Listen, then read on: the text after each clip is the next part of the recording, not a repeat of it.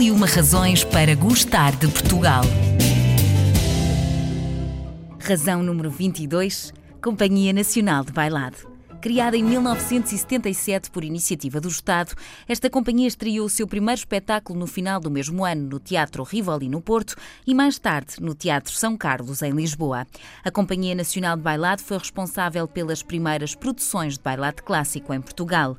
Já atuou em mais de 70 cidades e vilas, levando o bailado clássico sempre mais longe, dignificando cada vez mais a companhia e o nosso país. Para falar comigo sobre este tema, tenho o diretor artístico da Companhia Nacional de Bailado, o Paulo Ribeiros. Olá, Paulo, antes de mais, bem-vindo à RDP Internacional e obrigada por ter aceito o nosso convite. A Companhia Nacional de Bailado é, de facto, uma das razões para gostarmos de Portugal? Com certeza que sim. A Companhia Nacional de Bailado, eu considero, conhecendo as suas congêneres europeias e, e o que se faz no resto da Europa e do mundo, a Companhia Nacional de Bailado é uma companhia expoente, é uma companhia top, é uma companhia que está colocada no que no top do que melhor se faz uh, na dança uh, em Portugal, na Europa e, e, por esse mundo fora. Temos a sorte, sorte que vem de imenso trabalho, temos a sorte de ter uh, intérpretes fantásticos, intérpretes que conseguem passar de um repertório clássico virtuoso para um repertório contemporâneo de uma grande exigência muito mais interior, mais uhum. sentida. Portanto, bailarinos que têm esta versatilidade de passar do virtuosismo de um corpo belo, estético, em que o que se vê são as proezas físicas, para um corpo, um mesmo corpo, que consegue interpretar por dentro sentimentos e coreografias de uma densidade, outra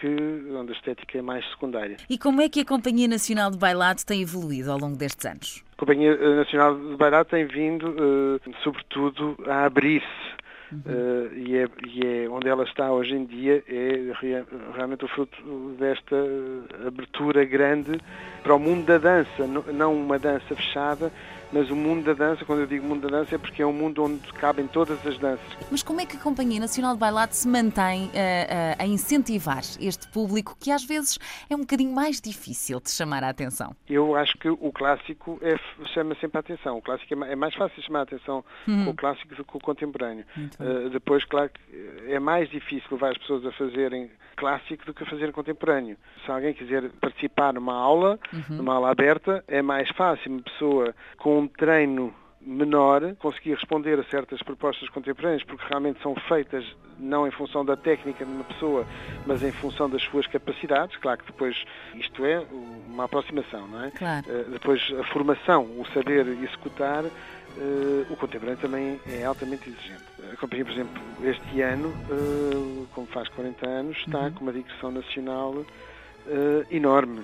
Faz praticamente todas as cidades uh, Portugal continental e vai às ilhas e com três programas distintos, uhum. uh, portanto este ano a companhia, de certa forma, tem uma visibilidade absoluta uh, no país. É verdade. Menor no estrangeiro, mas no país uh, completamente. Por enquanto, esperemos que Não, por enquanto, sim. seja no estrangeiro sim, sim. também.